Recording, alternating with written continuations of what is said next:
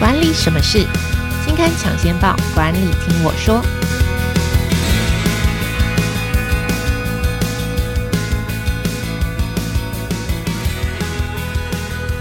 Hello，各位听众朋友，大家好，我是经理人月刊的文稿主编邵贝萱，我是贝萱，欢迎收听经理人 Podcast 管理什么事单元。这个单元每个月会听众朋友导读当期杂志的封面故事或特别企划，也会邀请编辑团队一起上来跟我们聊聊专题制作背后的故事。那我们今天要跟大家聊的主题叫做三十四个思考模型，听起来很多哈。好，所以等一下要请今天来跟我们聊聊的是《经理人月刊》十月号封面故事的负责人，邀请的是《经理人月刊》的采访编辑简玉璇。我们先请玉璇来跟大家打个招呼。Hello，听众朋友，大家好，我是玉璇。好，今天我们要谈三十四个思考模型。首先，我拿到这个题目的时候，想说，哇，我们要介绍这么多的思考模型，在短短的还不到四十页的篇幅里面，嗯，我想要先知道，就是到底我们为什么要知道这么多思考模型？这个思考模型。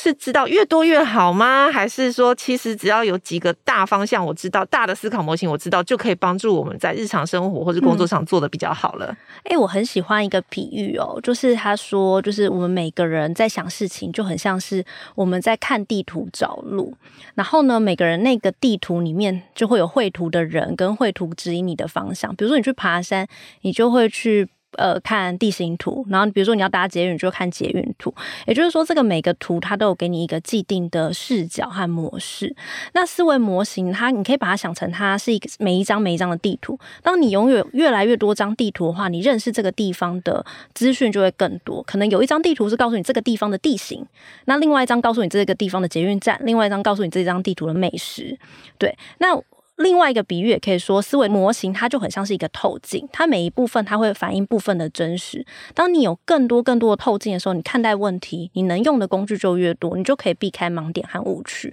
再举一个更进一步的例子，就是我呢，可能就是因为每个人都有 domain knowledge 嘛，那我的 domain knowledge 我是念社会科学的，所以我就很习惯的会用直性，然后来思考或来解决问题，就是我会用访谈来了解问题。可是我的朋友呢，他可能是学数学或是统计学的。他就告诉我说：“你要做调查，那些统计的知识可能没有很完善呐。你用调查，你就有一些量化的数据。那当我可以量化，然后再加我的直化两个来做的时候，我就可以更清楚的了解问题。OK，所以听起来就是这个思考模型有点像是脑中的这个 guideline 啦。就是假设你有很多不同的 map 或 guideline，你在做每一项决策，或是当你有疑虑的时候，你可以从多个面向去检视，说到底我的。”下一步决定是不是可以这样子做？那这样子做会有什么样子的缺点？然后这是透过三十四个思考模型，可以来好好的解释说，诶，增强自己不足的地方，或者是说了解自己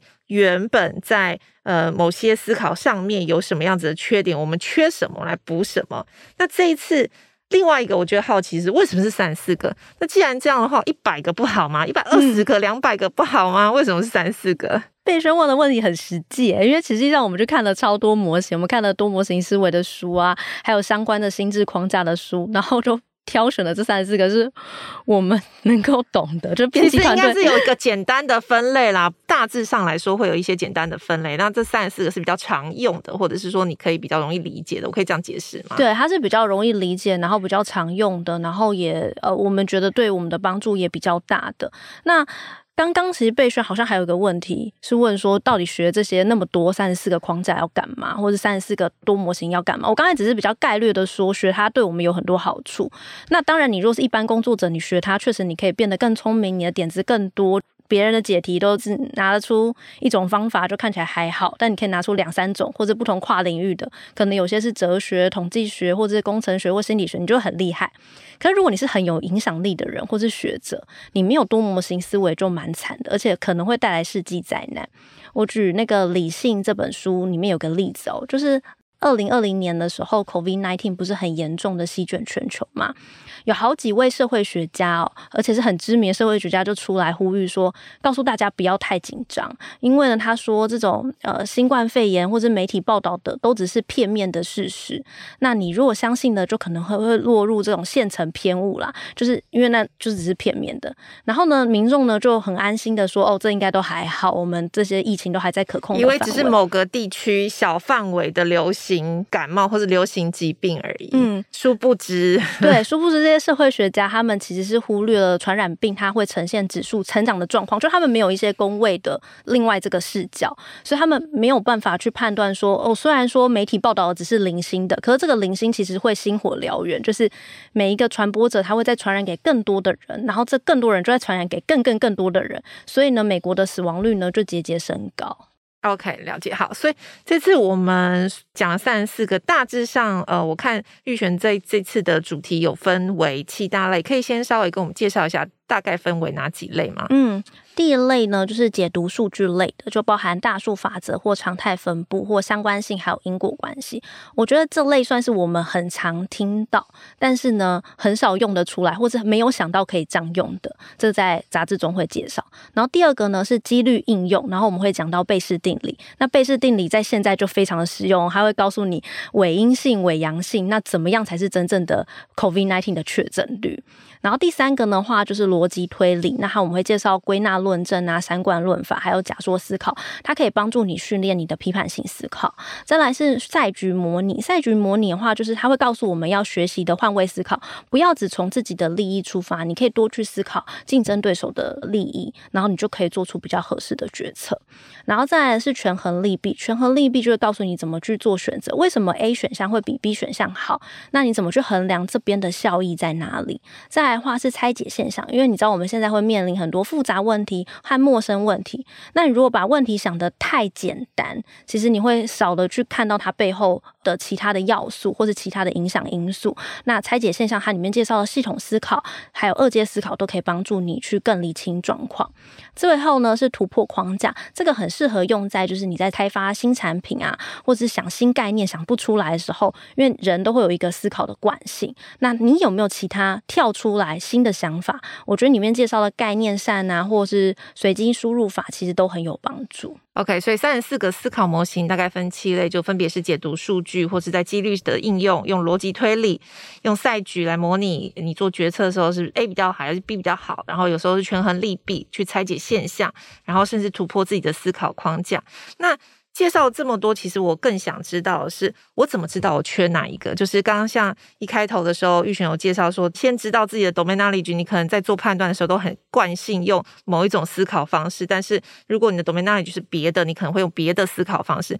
那我怎么知道我需要？哪些地方是需要加强，哪些地方是缺乏的？我如何看到自己的盲点啦？嗯，我觉得这个呢，跟这次的拉页的设计有一点相关哦。因为我这次的拉页设计呢，就是有六个题组，然后这六个题组呢，可以去帮助你去判断你自己是哪一种倾向的思考者，或者是说你是缺乏哪一种倾向的思考人。那比方说，这些倾向里面有宏观思考、现实思考、批判思考、创意思考等等的。那像我自己做，我就发现我是一个很现实思考的人，就是我很习惯的去评估风险，然后会做出比较容易成功的决策。就是所以我的执行力可能会很强，可是呢，我的创意力可能就很不足。所以我就发现我的创意思考分数就很低，就是我很容易呢去追随别人的观点，然后我也很难想到新点子。所以每次啊在做大题目会的时候，我就是最痛苦的那个，我最怕。大题目会，因为我没有什么创意思考这样子。OK，所以这一次的主题里面有一个小测验，可以先测你大概是缺乏哪一项思考模式。嗯嗯嗯，OK，然后所以你测出来是觉得创意思维比较缺乏吗？对，然后每一个模式比较特别的话，会有一个小小的练习题，像创意思考，它就会有一个水平思考的一个练习。那水平思考它就是帮助你，比如说我要开发一个产品，那我可以把使用这个产品的步骤写下来，然后去质疑说，诶，每个步骤都真的是这样吗？比方说我要开发一台新的吹风机，那吹风机的方法就是呃打开开关，然后呢用手拿，然后吹头发，那他就在用手拿那边。那你可能就可以画出来说，真的一定要用手拿嘛？然后呢，可能就可以据此就可以去想到新的合适的产品，比如说哦，就是不用用手拿，然后可以自动帮你吹头发的吹风机。哎，这个东西还真的有哎，所以真的有，最后有人有人，有人真的研发不用手拿吹风机，那那怎么吹干头发？它就是一个立架，然后它可以绕着你的头动，然后你就可以看手机。所以就是有点像烫头发的概念，就是上面在那边烘，帮你吹头发，然后我就就不用手拿吹风机，头发就干了。对，然后我觉得那个方法用水平思考可能想得出来哦。所以听起来，假设做创意研发人员，这个突破框架的思考术，或者是说思考建议练习是蛮有帮助的。嗯，我自己在看这个就是测验的时候，我自己测出来是我应该是属于缺乏。宏观思考大局观的人，但书里面举了一个例子，我觉得蛮值得思考，就是尤其是呃，我我自己觉得这个是对很多当政者或决策者一个很好的提醒啦。就是他举的那个例子，我印象很深刻，就是说，比方说呃，印度有一段时间就是蛇患啊，就是很多蛇，所以政府就制定就说，好，如果你们抓蛇来就是上缴，我就发奖金，就鼓励大家就是。把蛇这个围剿的意思，就没想到反而造成了另外一种影响，就有人为了拿奖金，反而去养蛇。就是我就因为因为我养蛇，我就我交给政府，我就有奖金。所以你想，可能有时候你在制定某些政策法规，你以为解决了 A 问题，结果没想到你制造了 B 问题。嗯，所以有时候我觉得这个大局观思考观是很多时候你会运用到的。嗯，我觉得这个方法。里面有一个叫系统思考，它也会去画出每一个影响变相的关系。你可能用画出系统图的概念，你可能也可以找到新的解决方法，或者是知道这个方法不是很适合。OK，所以刚刚讲的是我们在这个计划当中有做小测验，可以先测一下你的思考盲点在哪里。那接下来我们要比较深入点跟大家讨论说，诶，我们这次做了七类三十四个，那有哪些思考框架或是思考模式是蛮值得介绍给大家，或大家日常生活中是可以。可以很好的应用的呢。嗯，我觉得我这次在做，就是它唤起了很多高中的回忆，然后有些是我大学，因为我大学我去修逻辑的课的一些概念都进来了。那我觉得这次最值得分享给大家，就是里面其实有很多观念是我们以前都有，可是我们以前在学数学的时候啊，我们就是掉入了那个解题逻辑，就是我们都把它就是写出来啊，解出来，可是我们都没有想到说它在生活中或者是它在决策上怎么用。那我觉得它算是有提醒了我们，比方说最简单的叫做。大数法则，大数法则很简单哦，就是样本数越大，那你样本的算术平均值就会接近母群体的真实数值。那书中里面就会把它应用在很多生活中，比如说呢，他告诉我们说，其实我们生活中我们所看到的东西，每件事的观察，它其实都是母群体的一个抽样的样本。那你如果要证实说你的这个观察是对或错，你必须要更多资料。比如说你今天 A 餐厅吃起来真难吃，那就代表它一定是很难吃吗？还是只是它出现在超过平均值难吃的一个极端值而已呢？或者是某一个候选人他的面试表现佳，那你就可以说他真的很优秀嘛？还是这个面试只是呈现出他的表现的一个冰山一角？那你有了这个省思的时候，你就可以知道说，你要去证明你观察是对的，你可能需要更多的资料，你不会那么容易的掉入你自己的先见，或者是你现在已知的状况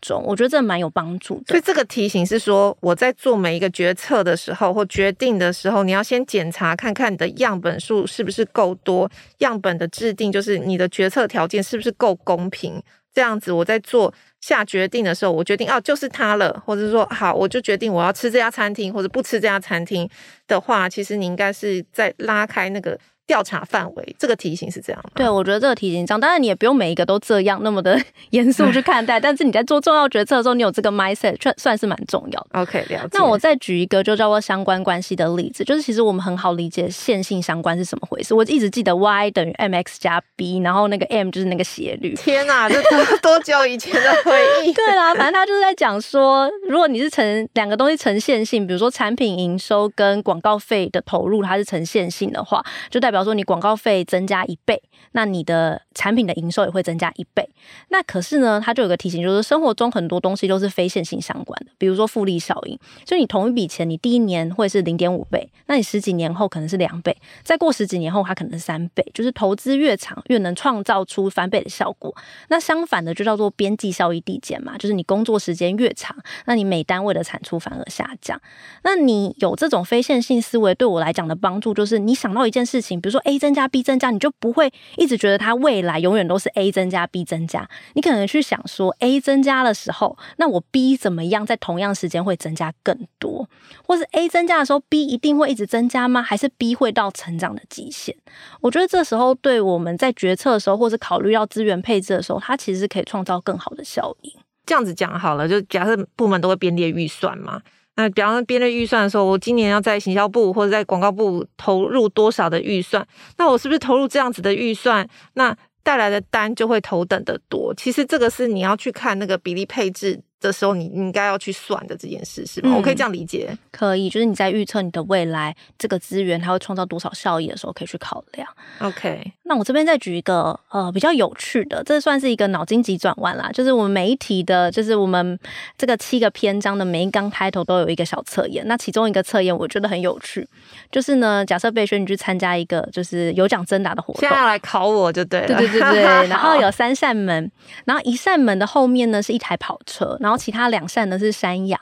那呢，当你选择一扇门，而且你认为是跑车之后，主持人就会打开另外一扇门。那那扇门是山羊，然后就问你说：“好，有一扇是没有开的门，一扇是你选，两扇都没有开的啊，一扇是你选的，一扇是没有开的。”他就问你说：“你要换还是不要换？”可是你已经知道有一扇是，就，就主持人，你先帮我打开，说这只是羊啊，啊，剩下两扇门，一扇你选的，然后一扇。一扇不知道是什么，不知道是什么，嗯，所以嗯，你两扇你都不知道，但一扇是你选的。打开跑车，跑车就是我的，嗯、是这样吗？对，好，然后但你选错了，你什么都没有，就是对，什么都没有。OK，好，让我想一想，让我思考一下。嗯，因为我觉得我还蛮是直觉派的人，所以我如果选定了一扇门，然后他又帮我删掉了一只羊。我觉得我应该不会更改我的选项吧。嗯，而且对大家可能的选想法都是不换嘛，而且自古以来都有个概念，就是你刚开始的原错答案都是对的。OK，对对对，那你可能会觉得换跟不换的几率都是二分之一，可是这个题目其实你去算，其实你换的几率是三分之二。不对啊，等一下，等一下，我想捋清一下，等一下，容我思考一番，就是因为我现在已经删掉了一个选项啦，然后我剩下两个。就那几率应该是一半一半，为什么是三分之二？嗯，这个话详情呢可以见一下这这这期杂志。但实际上它的解释是说你，你你的几率不是一半一半是吗？几率不是一半，你还是在这三个选项里面是吗？嗯，它其实。人比较难判断的是，因为几率的概念是，你得到的资料变多，你的几率其实是会提高。它这两件、啊、这个选择，它不是一个独立事件，所以它不会是二分之一、二分之一这样子。OK，所以这一次在我们的主题里面，就是我们的 Cover Story 里面，我们分了七类的这个思考模型，然后总共三十四个，但每一篇每个七类前面都有一个类似脑筋急转弯，考考你。到底是不是有这样子正确的这个判断方式是吗？嗯，没错。OK，好，理解。我觉得这个东西是蛮有趣的。如果听众朋友有兴趣的话，可以翻阅或是购买本期的呃十月号的这个杂志哦。那这次的呃，其实这么多的思考模型是蛮多的书跟资料里面整理出来的。那如果你还想要知道更多的思考方式，或是把自己思考模型的这个心中跟脑袋的这个 map 叫加强或者变多。我们还可以从哪些地方得知更多的思考模式呢？